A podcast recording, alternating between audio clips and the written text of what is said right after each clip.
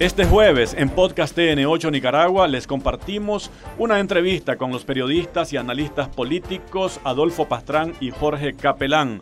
El tema de análisis, la Ley 1055, Ley de Defensa de los Derechos del Pueblo a la Independencia, la Soberanía y Autodeterminación para la Paz y todos los investigados y detenidos en el contexto de esta ley. Nadie puede estar por encima de la ley. En Nicaragua, en cualquier otro país eh, del mundo, eso, eso no se cuestiona, ¿no?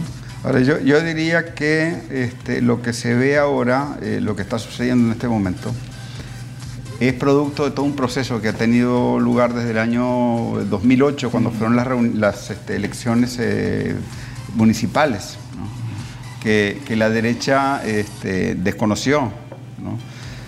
Y recordemos que en esa época el Frente tenía un gobierno de minoría, tenía que estar ahí negociando en, la Asamblea Nacional para sacar adelante una serie de cosas, ¿verdad?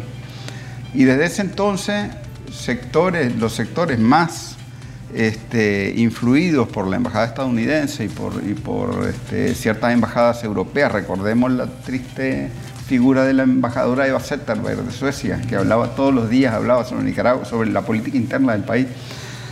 Y, desde ese momento ellos desconocieron, desconocieron los resultados de las elecciones, el MRS ni siquiera se quiso inscribir, porque en parte porque tampoco tenía, tenía suficiente gente pues en el terreno, ¿verdad? Pero lo cierto es que, o sea, eh, incumplían y, violaban todo el marco legal del país, un poco tratando de crear una, una especie de ambiente insurreccional. ¿no? Y en esa estuvieron ellos todo este tiempo, hasta el 2018, donde trataron de hacer una insurrección, pero lo que en realidad lo que era era una, una revolución de colores, era una cuestión que era pura propaganda, basada en mentiras. y que después cuando se vio lo que estos tranqueros estaban haciendo realmente contra la población, se les vino abajo todo el castillo de mentiras que habían hilvanado, y desde el 2018 a esta parte ellos han tenido tres años, tres años en los que no han sido capaces de organizar nada. Sencillamente, esta gente no existe sociopolíticamente en Nicaragua, ellos existen propagandísticamente. Existen porque hay ciertas embajadas que les dan vida, ciertos medios políticamente influenciados a nivel internacional que les dan vida.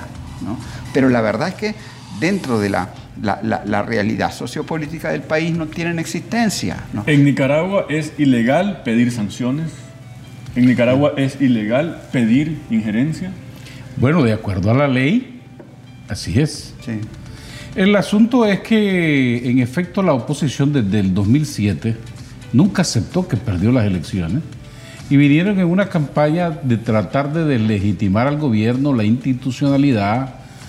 Eh, recuerden, comenzaron atacando al cardenal Obando por las relaciones con el gobierno, después al ejército, luego la policía, la economía, desconociendo que había aquí buenos resultados, que este era un gobierno de minoría, que este era un gobierno ilegítimo, después con toda una campaña a lo largo de todos estos años para tratar de desconocer la institucionalidad.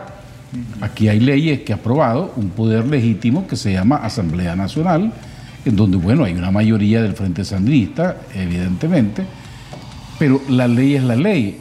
Es dura, aunque no nos guste, pero es la ley. Y a la oposición creo que ha cometido el gran error de tratar de desconocer la legitimidad que tiene esa ley que está en vigencia. Y pecaron sobre advertido de ir a los Estados Unidos en un contexto electoral nuestro para tratar de pedir sanciones, creyendo que eso les va a ayudar, les va a favorecer para presentarse mejor electoralmente para las elecciones.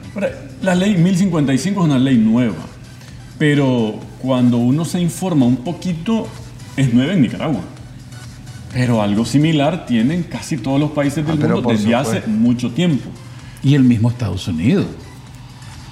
Tiene su ley, la ley FARA, que prohíbe que eh, eh, ciudadanos norteamericanos tengan relaciones con extranjeros o que reciban financiamiento del exterior. Yo recuerdo antes de irse el gobierno de Trump, el entonces secretario de Estado llamó a las ONG que operan en Estados Unidos y les digo, ustedes o tienen relaciones con nosotros o tienen relaciones con China. Mm. Y quiero que corten las relaciones con China. ¿Y qué hicieron las ONG? Las cortaron inmediatamente. Mm. Eh, la cadena rusa RT, por ejemplo, dicen ellos, son agentes extranjeros rusos no pueden estar en Estados Unidos y no le han dado permiso. Es la decisión soberana de las leyes de cada estado. Entonces, aquí hay una ley que fue aprobada en la Asamblea Nacional de Nicaragua, entró en vigencia, es legal y nosotros los ciudadanos estamos obligados no solamente a reconocerla, sino también cumplirla. Pero insisto que aquí ha habido un sector político que trata de desconocer al gobierno y las leyes que creyó que no la iban a aplicar en este caso. Y, alegremente iban a pedir bloqueos económicos, sanciones, con la estrategia de desconocer desde ya los resultados de las elecciones del 7 de noviembre. Adolfo, sobre eso que planteas, iban a pedir sanciones, iban a pedir bloqueos. Eh, ¿Hay alguien en este país que pueda dudar de eso? ¿O las evidencias son demasiado... No, pero es que está... Eh, eso está grabado, por ejemplo, las cosas que ha dicho este Miguel Mora, por ejemplo, están grabadas, pues directamente decirle a periodistas estadounidenses, yo quiero que usted le diga a su gobierno que hagan con Ortega lo que hicieron contra Noriega en Panamá. Por favor, si eso está... si un periodista en Estados Unidos o un político en Estados Unidos le dice al Washington Post, yo quiero que al presidente Trump o Biden le pase lo que le pasó a Gaddafi, por ejemplo, eh, ¿qué, pasaría? Servicio de seguridad primero le cae encima y va preso por traición a la patria. Claro. Claro. Entonces, si allá es bueno, porque aquí no pueden aplicarse las leyes. Pero, además hay, por ejemplo, o sea, la primera vez que citaron a la señora Cristiana Chamorro, ella dice, no, yo no tengo ninguna cuenta que entregar porque el gobierno de Estados Unidos dijo que todo están bien las cuentas de mi ONG. Por favor, eso es una, eso es una directa eh, eh, falta de respeto a la institucionalidad del país y ella no le están jugando a Estados Unidos, es aquí en Nicaragua, donde ella tiene que rendir cuenta. Entonces, ¿Qué dice, la ley 1055? Se las compartimos ahí en pantalla para que la lean conmigo. La bueno, la Asamblea Nacional, esto es la, la Gaceta, el presidente de la República de Nicaragua, sus habitantes hace saber que la Asamblea Nacional de la República de Nicaragua ha ordenado lo siguiente la Asamblea Nacional de la República de Nicaragua, en uso de sus facultades, ha dictado la siguiente ley número 1055, Ley de Defensa de los Derechos del Pueblo a la Independencia, la Soberanía y Autodeterminación para la Paz. Artículo 1. Defensa de los derechos del pueblo. Los nicaragüenses que encabecen o financien un golpe de Estado, que alteren el orden constitucional, que fomenten o insten a actos terroristas, que realicen actos que menoscaben la independencia, la soberanía y la autodeterminación, que inciten a la injerencia extranjera en los asuntos internos, pidan intervenciones militares, se organicen con financiamiento de potencias extranjeras para ejecutar actos de terrorismo y desestabilización, que propongan y gestionen bloqueos económicos, comerciales y de operaciones financieras en contra del país y sus instituciones. Aquellos que demanden, exalten y aplaudan la imposición de sanciones contra el Estado de Nicaragua y sus ciudadanos. Y todos los que lesionen los intereses supremos de la nación contemplados en el ordenamiento jurídico serán traidores a la patria, por lo que no podrán optar a cargo de elección popular. Esto sin perjuicio de las acciones penales correspondientes establecidas en el Código Penal de la República de Nicaragua para los actos de traición los delitos que comprometen la paz y los delitos contra la constitución política de la República de Nicaragua. Esa es la ley. Un artículo, el otro es, bueno, publíquese, la, la, presente ley entrará en vigencia a partir de su publicación en la Gaceta Diario Oficial. Y la lectura que estamos dando es de la Gaceta, cuando ya fue publicada y por tanto está en vigencia. Esta gente estaba out de calle, out por reglas, estaba out por reglas. Antes, o sea, eh, eh, ya desde, el momento que se, que, se, que se dictó esta ley, esta gente estaba out por reglas. Pero ¿qué es lo que pasa? Que después de eso, a sabiendas, ellos van a Estados Unidos y dicen, venga, intervenga, haga esto, más presión sobre el régimen, etcétera, etcétera. Las elecciones no sirven. y no estamos hablando de una ley que podamos decir inaudito, o sea, están violentando los derechos de los ciudadanos Lo inaudito podría ser que por qué, ah, por, qué no la teníamos antes. Si algo similar es lo que aplican el resto del mundo y lo que han aplicado el resto del mundo desde siempre. Bueno, pero y, siempre citamos a Estados Unidos porque, bueno, digamos que es, el, ejemplo del doble rasero. Pero digamos que la, la, construcción de una nación es un proceso histórico, ¿me entiendes? y países, para países como Nicaragua es muy difícil llegar a tener una articulación como una verdadera nación. Recién este gobierno, la primera vez en 200 años de historia, obviamente que se empezó en los 80, pero este gobierno lo ha estado materializando, hacer de Nicaragua una verdadera nación soberana, ¿me entendés? Ahora, te quiero decir que esto también es parte de un proceso pedagógico donde el pueblo tiene que aprender qué es lo que está pasando, qué es lo que le están haciendo. Aquí esta, esta gente de, la oposición golpista, después del golpe, de que perdieron, de que le mostraron al pueblo qué era lo que ellos verdaderamente querían hacer con el pueblo, que era robar, violar, eh, cometer todas las, fechorías y los crímenes que, cometieron. Después de eso, acordadme, hubo amnistía, hubo diálogo, Hubo diálogos durante la, violencia que hubo en el 2018 y hubo diálogo después, ¿verdad? Y votaron por la borda todas esas oportunidades. ¿no? Ya es demasiado, ya es demasiada pedagogía. ¿no? Por favor, ¿qué parte de soberanía no entiende el embajador de Estados Unidos o la derecha que, ellos financian aquí en Nicaragua? ¿Qué parte de esa palabra no entienden? Se ve que no entienden ninguna de las sílabas de esa palabra. Eh, ahora, Estados Unidos, evidente, es el patrocinador financista de estos grupos de oposición, va a salir siempre en defensa de ellos y va a decir, no, no, yo, esto eran fondos para eh, promover la democracia en Nicaragua, cuando sabemos que es para generar desestabilización interna, tratando de ganar réditos políticos con eso. Eh, yo insisto en que aquí la oposición ha pecado de advertida, no de ingenuos, porque ellos están en pleno conocimiento de la ley. Si los vimos pronunciándose cuando se aprobó la ley rechazándola.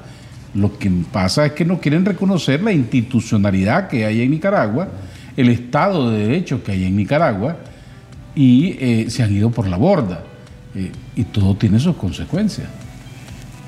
Es básica, ahorita básicamente eh, es la ley inhibe a quien haya pedido injerencia, a quien haya pedido sanciones, de participar en cualquier proceso para elección a cargo de elección popular, ¿verdad? Eso está, eso está claro. La ley es clara. Pero, además están investigando ahora ya con todos los papeles sobre la mesa, ¿no? que ojalá pues que pronto ya conozcamos todos los detalles del caso, porque creo que es importante conocerlo, este, porque después esto es, como dice la ley, sin menoscabo de lo que sean violaciones a las demás leyes que atentan contra la soberanía del país. Entonces, el, por favor, esta gente tuvo demasiadas oportunidades. Aquí podemos decir, eh, el mensaje es que se acabó el vulgareo con la, con la institucionalidad. Aquí en Nicaragua se puede defender cualquier proyecto político, cualquier proyecto político, pero partiendo de la soberanía del país. La ley, eh, el título de la ley quiero repetirlo porque me gustaría ponerlo, poner todo lo que se hace en el contexto de ese, del título de la ley. Ley de defensa de los derechos del pueblo a la independencia, la soberanía y autodeterminación para la paz. Ley de defensa de los derechos del pueblo. ¿Cómo ponemos en el contexto eh, todo lo que ocurre en torno a la aplicación de la ley los eh, detenidos en el contexto de acciones que van en defensa de los derechos del pueblo. Bueno, ¿cuáles son los derechos del pueblo? A vivir en paz, que se reconozca su soberanía, su independencia, su autodeterminación, no injerencias extranjeras y el nicaragüense que ponga en riesgo eso, la estabilidad económica, la seguridad interna, bueno, usted tiene que someter a lo que dicen las leyes del Código Penal de Nicaragua que aquí hay un marco legal que respeta esos derechos de la inmensa mayoría de los nicaragüenses, que es lo que se está aplicando en la ley. Ahora, suponete, por ejemplo, que, vos sos la persona más pro-golpista que puede haber en todo el país. ¿Vos crees que a vos no te afectaría unas sanciones dirigidas contra Nicaragua? ¿Vos crees que no te afectaría un bloqueo? afecta a todo el mundo. Eso, eso realmente es una política terrorista porque afecta indiscriminadamente a, los que son de un bando y a los que son de otro, al gobierno y a la, y a la sociedad civil. Podríamos eh, adelantar que casi que faltan, ¿no? Porque hemos visto más gente involucrada en estas acciones. bueno, eso dependerá de las investigaciones que esté haciendo el Ministerio Público. Ahí no están todos. No, no están todos. Eh, yo creo que están, me parece que están los más, entre comillas, convocados, ¿no? O sea, los sectores, digamos, golpistas que eran de, Alcurnia y de, y de mm, que tenían la, mano pachona pues directa del, imperio. Pero hay muchos otros, ¿no? Vamos a ver, no sé, yo creo que creo que el Ministerio Público está conduciendo esta investigación a partir de datos, de cómo se llama, de pruebas, de evidencias, ¿no? Y es un poco a partir de esas evidencias, que eh, se van a ir haciendo los cargos contra personas específicas. Hay una comunidad internacional ahora. Eh, algunos comunicados, ¿cómo entender? Eh, porque para alguien que busque la explicación por cierta lógica simple, sencilla, eh, de sabiduría popular. Lo que es bueno para el ganso es bueno para la gansa y viceversa. Estamos cero doble moral, no, no admitimos doble rasero. Pero mientras Estados Unidos no toleraría jamás que alguien, un partido político, se organice con financiamiento de otra potencia o de otro país, mientras Estados Unidos jamás toleraría a un político que pida eh, injerencia y sanciones, eh, si él lo promueve y él lo defiende. Pero alrededor de, de Estados Unidos también hay otros organismos y otros países que respaldan esa posición de condena, aquí es evidente rechazo que... a que Nicaragua establezca sus leyes en defensa de lo que ellos mismos también defienden a lo interno de sus países. Lo que pasa es que en la comunidad internacional y algunos organismos como la OEA hay un doble rasero. En el caso de Nicaragua son sumamente activos, con Colombia no. Allá hay muertos, hay violencia, hay destrucción, pero se hacen de la vista gorda porque es Colombia, aliado de los Estados Unidos. Aquí hay un sector de países que evidentemente son pro oposición en Nicaragua y quisieran que se hiciese internamente lo que ellos desean, sus aspiraciones de lo que creen que se debe hacer en Nicaragua y promueven y financian y defienden a, estos sectores de oposición. Eso está claro. Vos decías que, Estados Unidos, ¿qué haría si mañana un candidato, surge un candidato independiente en Estados Unidos?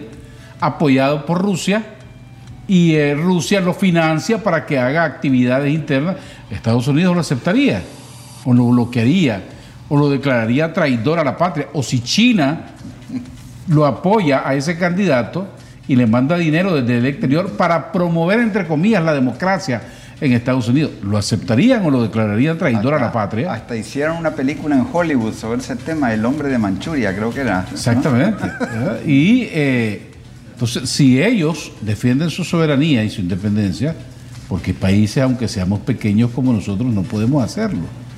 Eh, las evidencias que implican a las personas que hoy están siendo investigadas y que están detenidas eh, son obvias e incuestionables. Ellos han ido a pedir sanciones, ellos han ido a pedir injerencia, ellos han ido a pedir intervención, ellos se han organizado con financiamiento extranjero. Y hay pruebas porque han emitido comunicados y hay declaraciones y hay viajes y se han tomado fotografías. Entonces las pruebas están a la vista. Están a la vista. Y la ley es clara.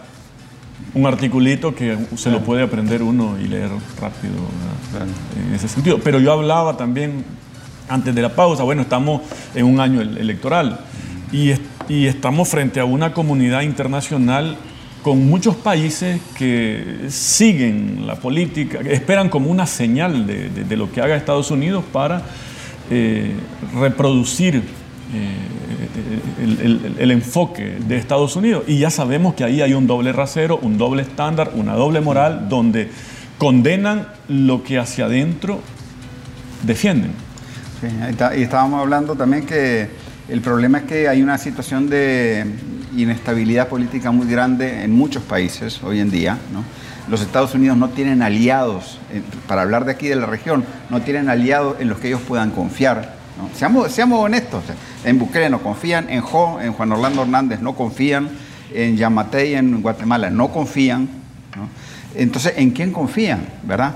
En, Colombia, en el uribismo, ya están tratando de distanciarse porque les está costando cada vez más políticamente. En Keiko Fujimori en Perú no pueden confiar.